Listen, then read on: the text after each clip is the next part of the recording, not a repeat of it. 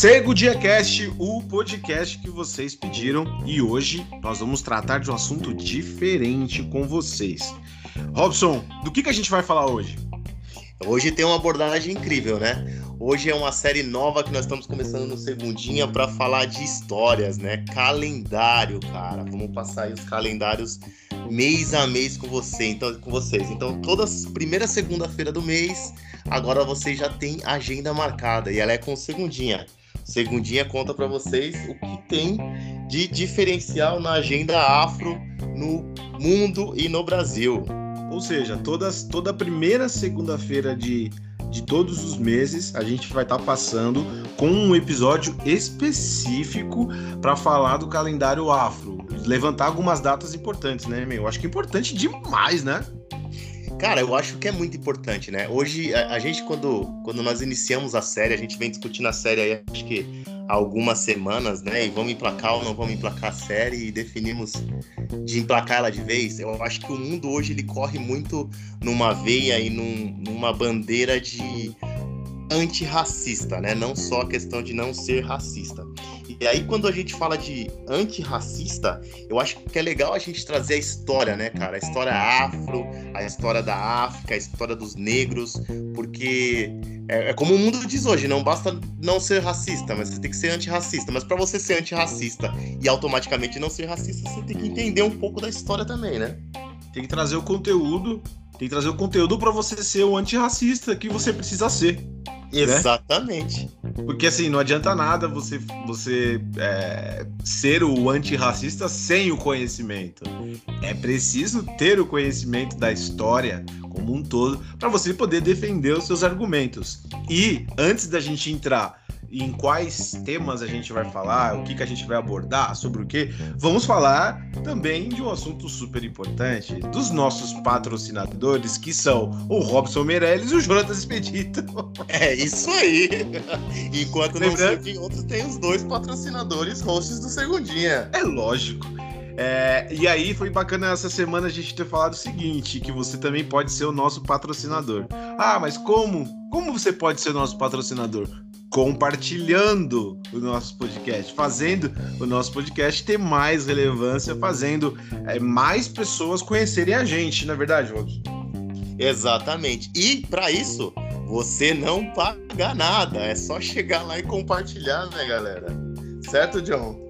Ah, cara, olha, essa pessoa não compartilhar algo que é bom cara, você não, não sei o que, que é, né? Porque assim, a gente vem crescendo, é bem legal é, falar que a gente vem crescendo, que estamos atingindo lugares que, que a gente não imaginava atingir, mas a gente, a gente quer mais, a gente quer mais, a gente quer é, sempre é, passar mais conteúdos para mais pessoas. E para isso acontecer é o famoso boca a boca. Tem que transferir mesmo os episódios. Tem uma galera dando feedback super positivo. Então só queria lembrar e também, né, agradecer, né, cara? Tem que agradecer esse público aí que tem acompanhado a gente todas as segundas-feiras e todas as quintas. O que, que tem quinta-feira que ninguém falou ainda?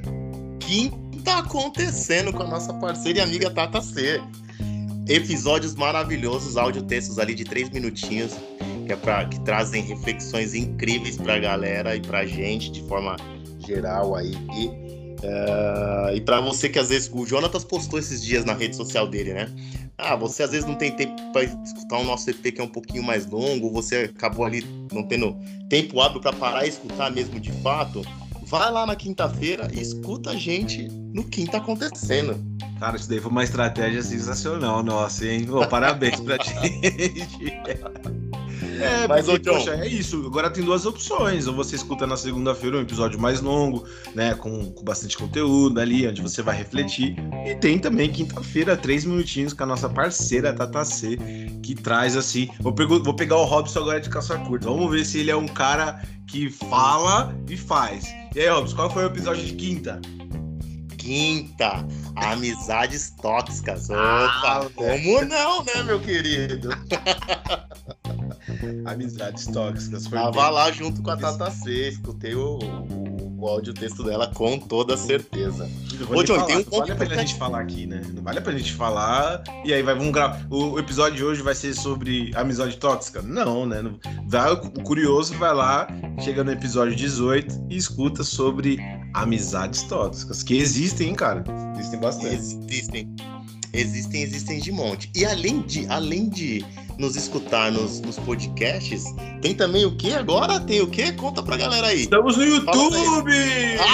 Ah, um brinde, tchim, tchim. Finalmente estamos no YouTube, hein? A galera pediu e a gente cumpriu, hein? E você entregou antes do prazo, hein? Caramba! Olha só, quem escutou, acho que foi no episódio anterior, acho que foi no. Acho que, é, acho que foi no anterior que a gente chama. É, do procrastinação, na verdade.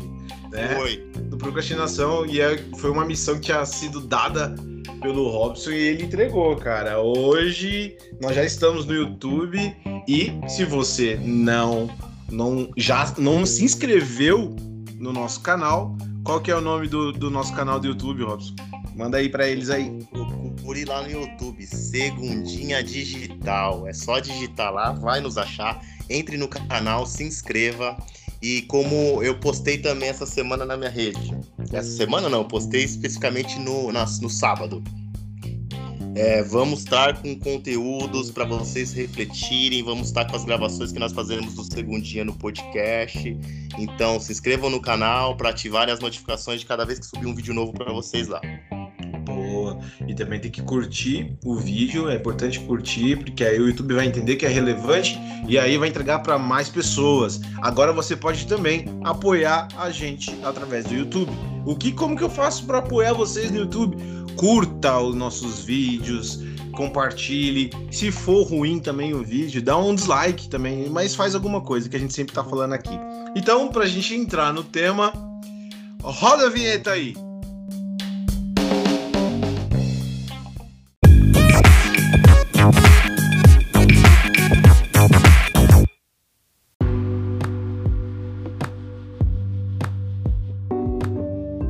Beleza, Robson, estamos de volta, cara. E aí a gente vai conversar sobre quatro datas importantes, é isso mesmo? São, são quatro temas, então, que a gente vai apenas assim trazer uma informação para você que não conhece, que nunca ouviu falar, ou se já ouviu falar, não tem tanta informação assim, né? O suficiente. Então, a gente vai separar aqui algum tempinho para a gente bater um papo, explicar é, de uma forma bem panorâmica sobre cada um dos assuntos que a gente vai trazer aqui, certo, Robson? Qual que é, é o assunto de hoje, cara?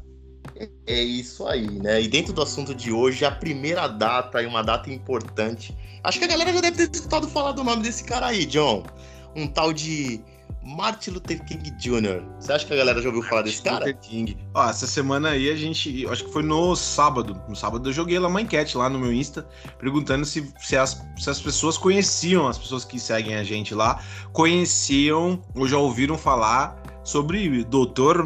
Martin Luther King. Ficou dividido.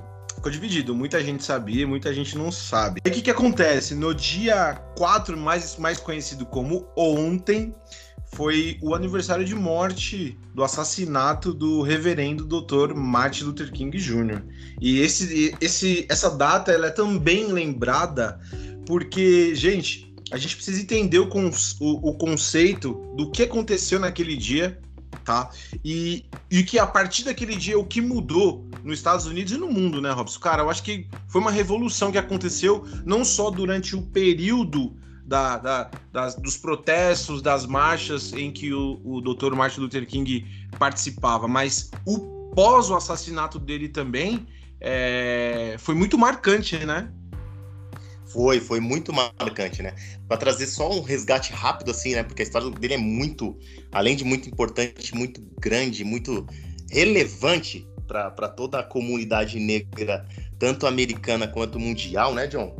É, ele foi um cara que, mega ativista lá nos Estados Unidos, com, com diversos cenários. O, o, famoso dono daquela maravilhosa frase I have a dream, né? né? Que ele tinha um sonho. E dentro desse contexto é o que você falou. É, depois de uma marcha incrível que ele fez lá, aconteceu o assassinato dele, e a partir dali começaram outros vários movimentos dentro dos Estados Unidos também e no mundo, né? Exatamente. O, o Dr. Martin Luther King é impressionante como a história ela, ela corre décadas e, e chega até hoje para trazer a informação de que assim a, a, toda a luta e toda a história ela não se acaba quando você morre, dependendo do, do que você fez, né? É, é como se você fosse uma semente. A, a morte do, do, do Dr. Martin Luther King era uma semente. A gente pode trazer exemplos até mesmo aqui no Brasil e até mesmo exemplos bem recentes da história, como Marielle. Então, só pegando um gancho nisso, é para dizer que a sua, principalmente pessoas que marcaram a história, quando elas morrem, elas são como semente, porque floresceu de uma forma tão grande. E para vocês que não conhecem a história do Dr. Martin Luther King, ele foi, ele, ele é um, era um advogado, né? É tão bacana, o Robson, essa história, cara, porque pega a parte em que, não sei se todos sabem, mas existia uma, uma comunidade lá em Memphis, onde ele morava, e a galera ajudou a pagar a faculdade dele até ele chegar à faculdade, foi uma comunidade que ajudou ele a chegar lá. Porque a galera via que ele era. Ele tinha um, um, um, um diferencial. Né? E além de ser advogado, ele foi pastor de uma igreja batista. E aí que começa essa sede né, dentro da, da religião protestante, tem essa questão de realmente é, protestar né? E então é um breve resumo mesmo sobre esse início, mas o que marca realmente são todos os protestos, né? Principalmente a, a marcha de que acontece ah, onde que é aquela marcha que aconteceu, Robson? Marcha para Washington, né? Que é a marcha pra Washington. a, a, do famoso filme Selma, né, cara? Que ele, ele sai lá do, do, do, do, estado de Alabama até Washington, uma marcha de praticamente 87, 88 quilômetros é, salvo o meu engano aqui, aonde existe toda uma, uma, uma revolução, né? A marcha por direitos. É, é, importante destacar, dentro de toda a história dele, esse contexto, além da questão da marcha e tudo, dois grandes feitos, cara, fundamentais que, que, que o Martin Luther King conseguiu, que inclusive são significativos para para anos depois, inclusive para o próprio Barack Obama se eleger um presidente negro, né? Tem dois destaques que eu, que eu até, dentro das pesquisas que nós fizemos aí ao longo da semana, para saber quais os temas que a gente ia abordar e tudo mais, e aí o do Martin Luther King foi um dos nossos escolhidos, que o Martin Luther King, John, não sei se você se recorda também, ele foi um cara que ele conseguiu, é, lá em 1964, se eu não estiver enganado, uh, uma aprovação de leis de direitos civis para os negros, né? E aí, logo depois, no ano né? seguinte, a lei de direitos de votos também, que foi essa que, que funcionou, inclusive, a questão da, da marcha da Selma e tudo mais, por direitos de votos, né? E, um, e dentro desses destaques, antes da gente falar mais um pouco da, do assassinato dele, de fato, é, você sabe como surgiu mesmo a, a, o fato de Martin Luther King começar a lutar e, e, e, ser um ativista mesmo da questão do de negros, cara? Diz aí, onde? Rosa Parks, cara. Né? Não vou entrar aqui Rosa no tema de Rosa Parks, mas tudo começou quando Rosa Parks se negou a se levantar para um branco dentro do ônibus, né? E aí quem quer saber da história de Martin Luther King, depois vai lá que tem muita história funda aqui, senão a gente vai fazer, fazer um episódio só de Martin Luther King e hoje não é a ideia da série, né? É, e é importante também a gente trazer que ontem foi, foi o, o, o, aniversário né, de, do assassinato e lembrar, cara, eu fui. Isso tem, eu acho que deve ter uns três anos, três ou quatro anos, ou até mais, assim. Tem um espetáculo sensacional que, assim, cara, você sai uma outra pessoa, completamente uma outra pessoa desse espetáculo, que é o Topo da Montanha, de Lázaro Ramos e Thaís Araújo. Eu tive o privilégio, a oportunidade de assistir esse espetáculo, esse espetáculo. E fala sobre o que, né? Sobre os últimos, as últimas horas, na verdade, nem os últimos dias, mas as últimas horas do reverendo. E aí o Lázaro Ramos faz um papel assim é impecável o papel do Lázaro Ramos. Cara, para você ter ideia, depois que o espetáculo foi exibido em São Paulo, a, a pretensão dos dois, do, do Lázaro e da Thaís, era só fazer uma curta temporada no Rio e depois fazer uma curta, uma apresentação assim em São Paulo e pronto, e parar. Só que explodiu tanto, foi tão foi tão. mexeu tanto com a galera ali que eles começaram a rodar o Brasil inteiro é, apresentando o topo da montanha.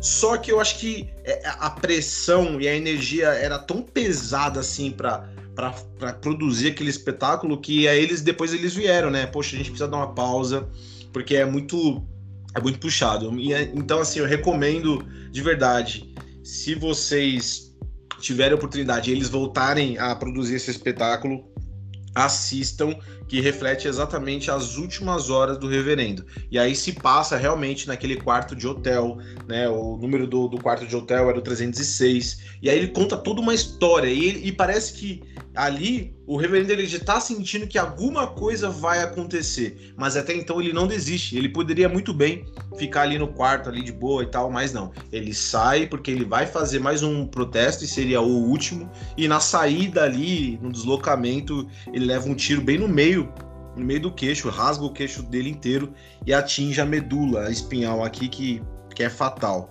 Mas gente, é, não é um, uma conversa, um bate-papo fúnebre aqui, mas é para registrar aqui a importância de, do, do, do, reverendo e dizer assim que ele não foi só um cara que protestou, ele não foi só um cara que foi ali e, e, e, e revolucionou alguma coisa. Além da revolução que ele fez, a revolução foi, foi maior quando ele fez uma a não a violência. Todas as revoluções onde estava Martin Luther King não tinha violência era uma é, revolução sem armas, né, Robson? Cara, era impressionante. Ele era, ele era de uma filosofia de Mahatma, Mahatma Gandhi, né? Que dizia que a desobediência civil ela deveria acontecer sem violência, né? Então, esse é exatamente o ponto. A filosofia dele era ser pacífico, né? Até dentro de um dos, dos, atos pacíficos que ele fez, que foi a marcha realmente de Selma, houve aquela questão do domingo sangrento lá, pelo fato que os policiais abusaram de autoridade para poder tentar parar e frear a marcha dele, né, cara? Que é como você falou. E sabe o que, o que é interessante de tudo isso, John? Indo um pouco pro fato histórico aí do, do assassinato dele, de fato, uh, o cara que assassinou Martin Luther King, que foi James Eury, Eury, alguma coisa assim, do tipo, né? Ele era um ex-presidiário fugitivo, aliás, um ex-presidiário não, um presidiário fugitivo, não era um ex-presidiário.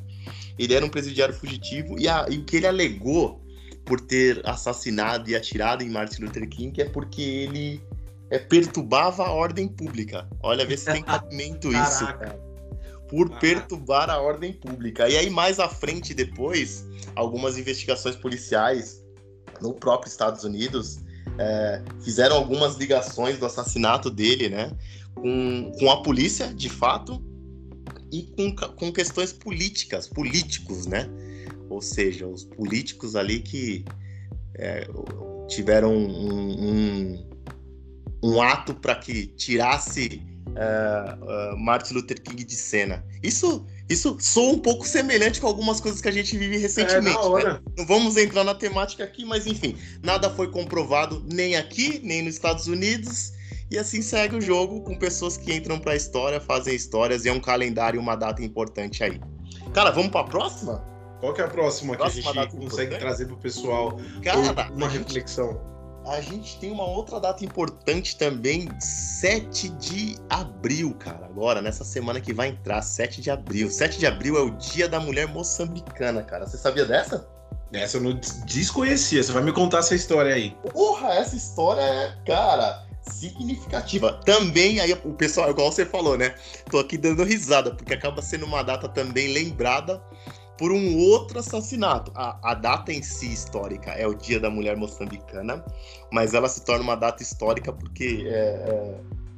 Desculpa, assassinato não, essa é da morte, na verdade. Mas essa, morte... essa, ideia, essa, esse Dia da Mulher Moçambicana é de, reflete a todas as mulheres, né? Não é uma, uma em específico.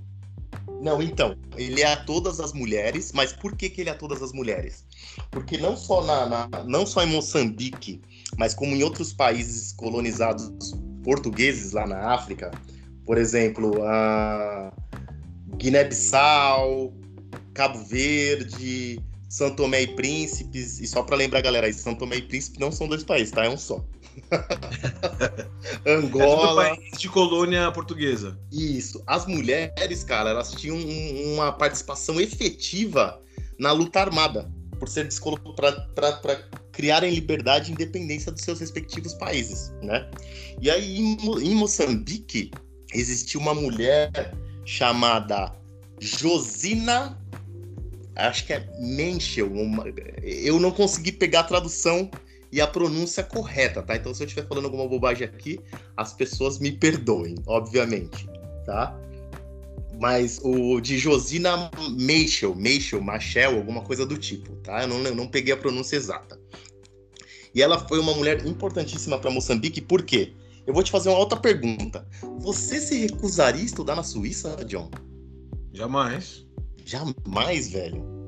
Você acredita que essa mulher se recusou, velho? Quando menina? Aí a motivação, qual foi a motivação para ela se recusar? A motivação dela, ela, ela entendia que era muito mais importante a representatividade dela e a luta pela liberdade do país dela do que ela ir para a Suíça estudar. Então ela recusou uma bolsa na Suíça para continuar a luta armada dela, cara.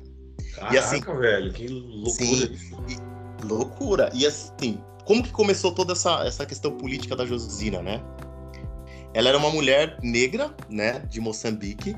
As mulheres não, não normalmente não tinham estudos e não eram é, não eram instigadas aí para a escola e não, não tinham escolaridades, né?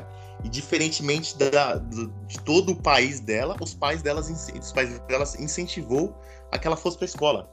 E aí dentro da escola e ali no, toda aquela cadeia acadêmica dela, ela entrou politicamente para a questão de, pô, a gente precisa de uma liberdade, uma liberdade nesse país, a gente precisa lutar pela independência. E aí dentro das lutas armadas, né, ela ela lutou bravamente pelo pai, pelo país dela, para que ela conseguisse, é, para que o país mais a, mais à frente aí, porque conseguisse a independência. Então a história dela é putz, e significativa. Mas ela, ela foi tipo, ela foi tipo para linha de frente mesmo no exército e, e matando pessoas para defender o país e tudo. Estudou, se alistou, foi para as lutas armadas, foi para frente, não tinha medo de tomar tiro, como uma série de mulheres guerreiras que a gente tem pelo mundo, né? E diferente, porque a, a Josina é uma história, a galera, a galera conhece muito, né? É, e já ouviu falar aí de algumas outras histórias e de algumas outras mulheres na África, e, e africanas, e da Josina a grande maioria não, não acabou não conhecendo, né? Mas ela é aí importantíssima para a história de Moçambique, para a história do país dela, e isso é maravilhoso. E infelizmente acabou morrendo aí com aos 26 anos, né? Em 1971. Caraca, ela... muito nova, cara. Morreu, ela morreu nova, e mais do que nova, cara. Ela morreu nova e deixou um filho com de 16 meses um, um, ano e quatro meses ali, um filhinho que ela que tinha acabado de nascer, ela deixou. Ela foi casada com, então, futuro presidente, primeiro presidente de Moçambique, né? E aí, logo depois, quatro anos depois da morte dela, Moçambique conseguiu de vez aí a sua liberdade, cara. Então, por isso que se torna um, um fato e uma data histórica para africana e, e, moçambicana aí para o mundo, né? Cara, é importante trazer essas histórias é, é, muito é muito valioso é muito valioso trazer essas histórias aí de, de, de, mulheres e, e eu acho que essa questão mesmo da história afro porque tem muita gente que não conhece eu não conhecia essa história Sim. da Jusina da mulher de moçambicana e porque aí a gente consegue ver porque assim eu sempre olho para a África como a, como a minha mãe né? Eu tô dizendo a, a, a minha raiz né? Tá ali e... A nossa ancestralidade, né, cara? Ancestralidade, cara, com certeza. E aí, quando você olha para essas histórias, e aí é, é, eu acho, acho bem complicado, porque o que a gente traz de história, inclusive é, no sábado também, eu, eu acabei postando uma, uma foto, eu postei uma foto lá no meu perfil, até pra galera ir lá também, curtir, comentar e ver o que acha, que eu postei sobre. Eu coloquei lá uma reflexão e depois eu coloquei um trecho do samba enredo da Mangueira, né? E o samba enredo da Mangueira que foi campeão e tal, e fala sobre a história que não foi contada, né? Então assim, Robson, qual história que foi contada pra gente desde a nossa infância? Sim. Ah, não foi a história da, das nossas ancestralidades. Não, eu vou, eu vou abrir um parênteses aqui, né, cara? Saindo só um pouquinho, mas bem pouco da, da, da, da nossa série aqui, que é o que você falou da África, né? Cara, o que deve ter de gente, pode ser que o que eu fale aqui, quem esteja nos escutando, vai falar, ah, não é possível, cara, mas é, é verdade ainda hoje, em 2021, que acha que a África, cara, é um único país, entendeu? É, é uma loucura isso, porque a África, cara, é um continente com uma série de países ali e com muita história, e com muito, muitos anos e com muita ancestralidade. Então, assim, é... Eu queria só abrir esse parênteses para deixar claro exatamente isso, né? É a, como você falou do samba enredo, é a história que não nos contam, cara. Isso que é, que é maluco, né? Não, tem muita gente, tem muita gente ainda que acha que África é um país.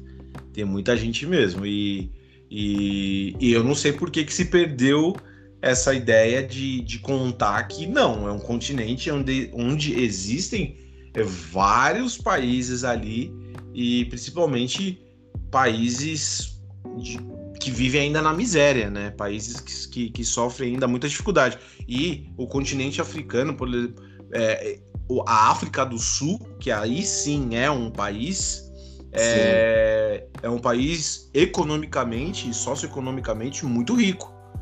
É um país de uma sim. língua que, que é uma língua já inglesa, né? Então, assim, é preciso entender também essas questões geográficas. É, é muito é importante. aquela questão, né? É uma, é uma língua inglesa por colonização, né, cara? Infelizmente. Mas, enfim, também não vamos a esse. A, a, a, não vamos a esse bordo. O que, que acontece no dia 19?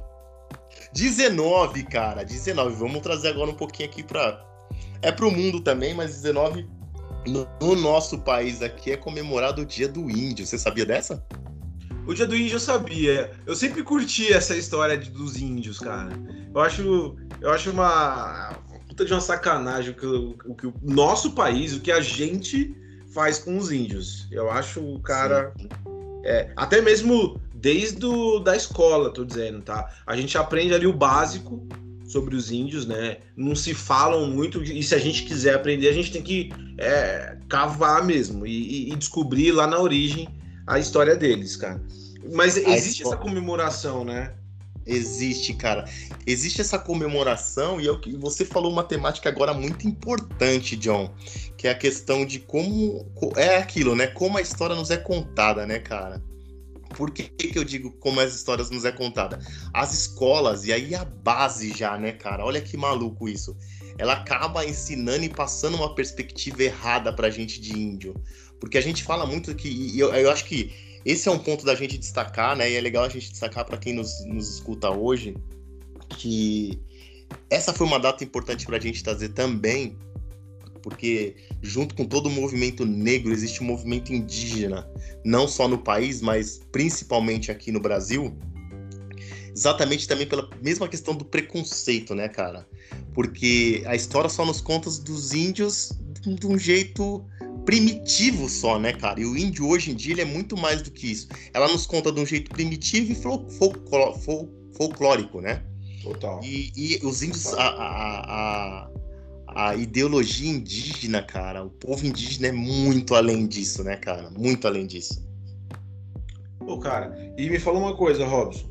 É, na sua opinião, de verdade, assim, no, no, que você pensa, assim, o que, que a gente precisa fazer, então, para trazer esse conhecimento para o pessoal e, e despertar, eu acho que é essa palavra, despertar esse, esse desejo por, por conhecer a história também indígena e saber que isso está enraizado no nosso país. Né? Na verdade, o, o Brasil, os Brasis eram deles, né? E a Sim, gente cara. chegou aqui dominando e, e tirando. É, se a gente for pegar lá no, no, no, início de toda a história, os índios ficaram encurralados, não sabiam o que fazer, ou, ou você virava é, católico, ou você se, se convertia, e aí você abandonava todos os seus deuses, tudo aquilo que eles acreditavam, ou eles viravam escravos. Sim, tem, tem aquela imagem que eu acho que você deve ter tido nos seus livros também, exatamente disso, né? O, o quanto o povo europeu judiou, né? Essa que essa palavra, cara. É, dos índios, porque tem a questão de, de, de, eles se, se catequetizarem, né, cara? Ou seja, descaracterizou totalmente a, a, cultura indígena de fato que eles tinham, cara. Eu acho que, assim, respondendo um pouco sua pergunta, e até pra gente não se delongar, é, eu acho que a base, velho, é o estudo. Estudar, mano. Estudar e educação. Tem um, tem um, tem um mestre doutor, cara, que eu tava. Ele dá aula na, na Universidade da USP, inclusive, que eu tava lendo sobre ele essa semana, dentro da temática de tudo que a gente ia discutir. O nome desse cara eu vou deixar aqui para quem nos escuta procurar, escutar e ler matéria sobre ele, tá? Chama Daniel Munduruku. Também não sei se a pronúncia é exatamente essa, né? Até por ser uma pronúncia tupi. Mas ele, inclusive, ele é contra o dia do índio, cara. Ele diz oh. que. É, e aí eu vou te explicar o porquê. Porque ele, ele fala que o dia do índio, ele fala que se é, acaba criando cada vez mais o preconceito sobre o povo tradicional, ou seja, sobre a cultura indígena de forma geral. Porque leva a entender que o povo, o povo indígena é um povo é, sem tecnologia, um povo primitivo, um povo ar arcaico histórico que é, só sabe ser destruidor. E essa, e essa imagem que de fato é passada educacionalmente falando no país, né? É, quando eu li a matéria desse cara, e eu li algumas, algumas, algumas, algumas. Ele escreveu muito, né? Então eu li algumas coisas sobre ele. Faz muito sentido, né? Eu acho que assim, ele, ele é aí só para corrigir, né? Ele não é que ele é contra o Dia do Índio. Ele é contra a denominação do Dia do Índio. Ele acha que devia ser um dia voltado para a diversidade indígena, por exemplo porque aí você passa toda essa questão de cultura. Da mesma forma que a gente bate na tecla muito da ancestralidade africana, né, sobre as nossas coisas, a, a ideologia desse, desse, desse professor é exatamente isso. É passar um pouco sobre essa questão da cultura indígena. E isso tem que vir da base também. Né? Então, respondendo sua pergunta, era uma opinião minha, e aí quando eu lia a, a, as matérias sobre, sobre o que ele alega e o que ele defende, eh, eu eu falei, cara, esse cara tá totalmente certo. O dia não é o dia do índio, porque o dia do índio. O que, que o dia do índio passa pra gente na escola, John? Dois risquinhos na cara, uma, um, um cocarzinho, uma pena na cabeça, é, é né? Mesmo. Uma oquinha ali, uma oca em forma de triângulo, e é isso, cara. E o índio não é só isso, né, cara? Eu acho que o índio é muito e mais. até um distanciamento. Eu acho que desde a infância, acho que desde a infância a gente já é ensinado a, a aprender que o índio é, é, é, uma, é uma cultura indígena ou uma, uma civilização que ficou no passado, né? E aí você vai Sim, crescendo, imaginando que, ah, entendi, então quer dizer que todos os índios morreram, todo, todos os índios morreram, acabou a história ali, sabe? Só tem, ah, não, só tem três capítulos de história ali dos índios e acabou.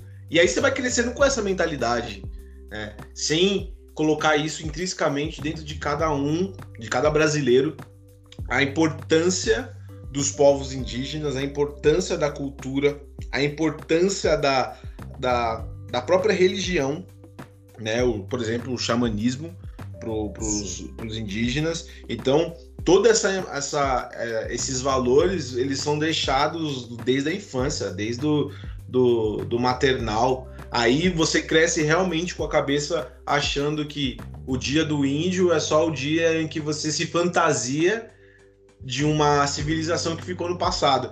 Cara, esses dias passou na televisão e falando de civilização, só para a gente é, anexar esse tema aí, que falou, é, passou na televisão esses dias sobre a transferência das múmias que estavam saindo de um de um lugar indo para um outro, indo para um, um, um, lugar maior lá no Egito.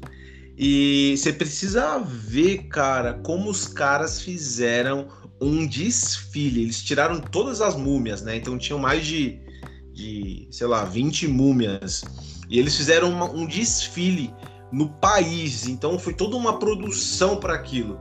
Agora, hoje no Brasil, você vê o dia do índio como ah, hoje é o dia do índio, é o dia de você lembrar que um dia existiu essa civilização, mas você não pega o profundo da história e não para o país para fazer esse tipo de movimento e fazer esse tipo de reconhecimento histórico, né, cara? É, eu acho que assim, é uma questão que ficou.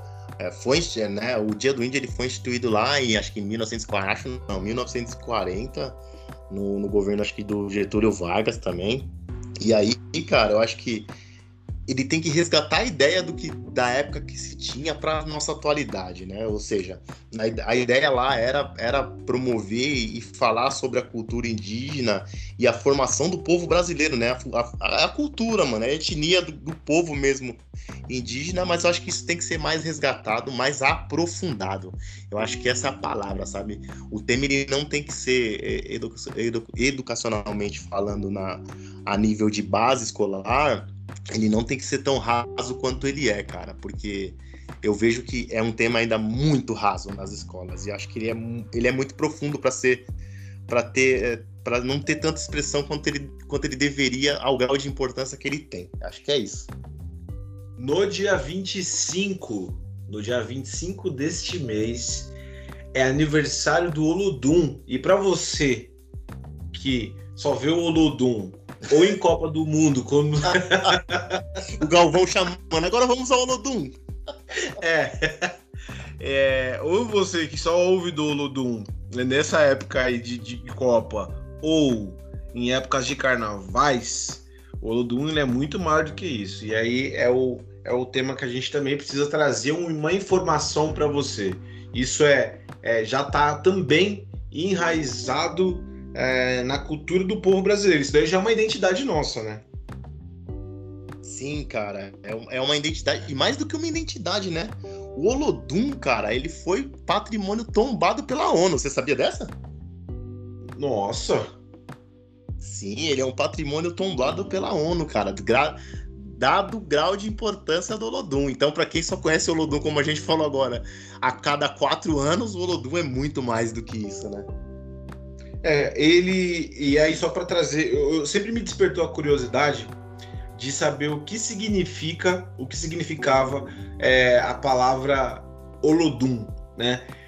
E aí, Robson, acho que dentro até mesmo da, da, da, da, sua religião e até mesmo dentro do conhecimento que você vem adquirindo, é o que significa Olodum pra galera que tá ouvindo a gente aí. Que importante essa, essa pergunta sua, velho. Olodum, cara, ele vem da, ele vem, a palavra Olodum, ela é originária da, da do Yorubá, né? Então, para quem não conhece aí o Yorubá é uma é uma língua africana. Então, o, o Yorubá ele está implantado hoje aqui na nossa cultura brasileira muito mais na questão aí das religiões afro afro-brasileiras, ou seja, as religiões que vieram da África.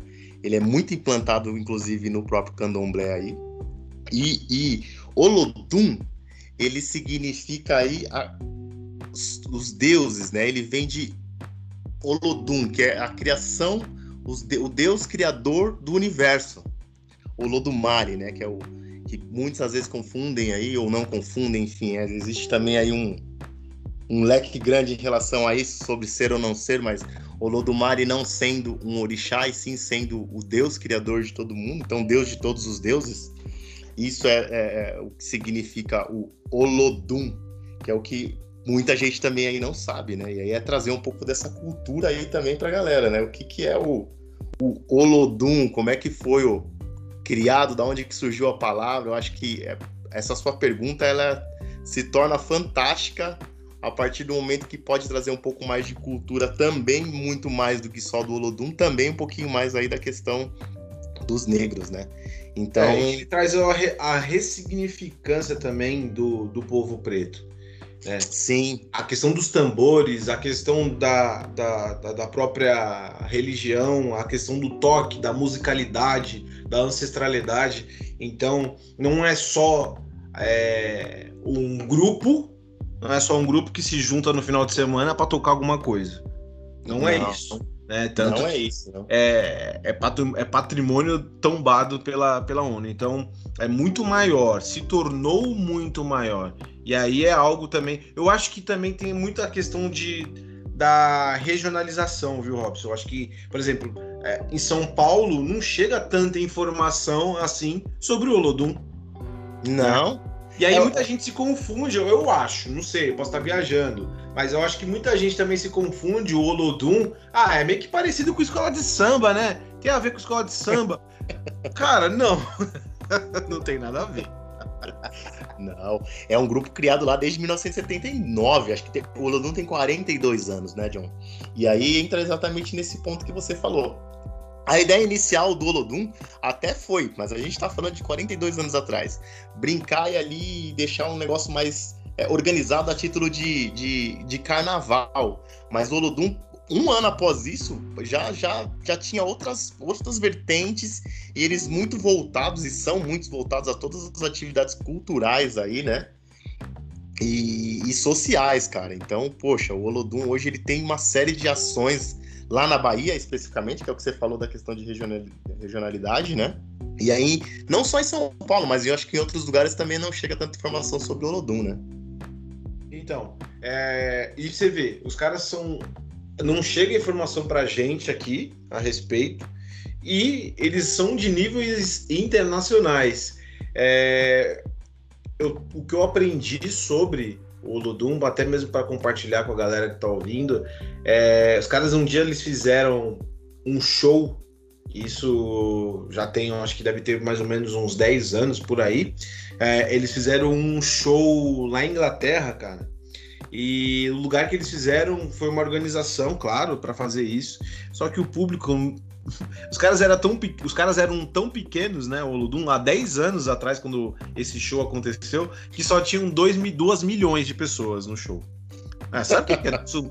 Você colocar 2 milhões de pessoas num show, cara? E a isso eu não tô, não, tem no... não tô mentindo, não. Tá no site dos caras isso. Não, tem, tem. E tem muita informação, né, John? Essa questão de internacionalização que você falou do Olodum, o que é importante.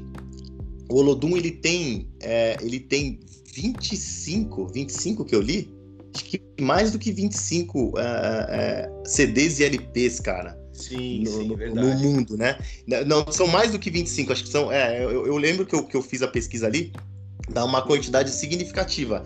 E dessas, cara, eles têm aí, é, acho que 11. 11 ou 11 ou 12 é, álbuns internacionais, cara. Internacionais, saca? É o que você falou. Os caras gravaram aí com uma série de pessoas fora do país, né? Tem a gravação que eles fizeram com o Michael Jackson aqui. Ah, foi uma das mais marcantes, né? Uma das mais marcantes, mas, cara, tem muita gente que não sabe que eles já gravaram com o Jimmy Cliff, que eles gravaram com o Caetano Veloso. Os caras já participaram de Rock in Rio. O Olodum já fez parte de abertura de Copa do Mundo. Quem não se lembra disso também?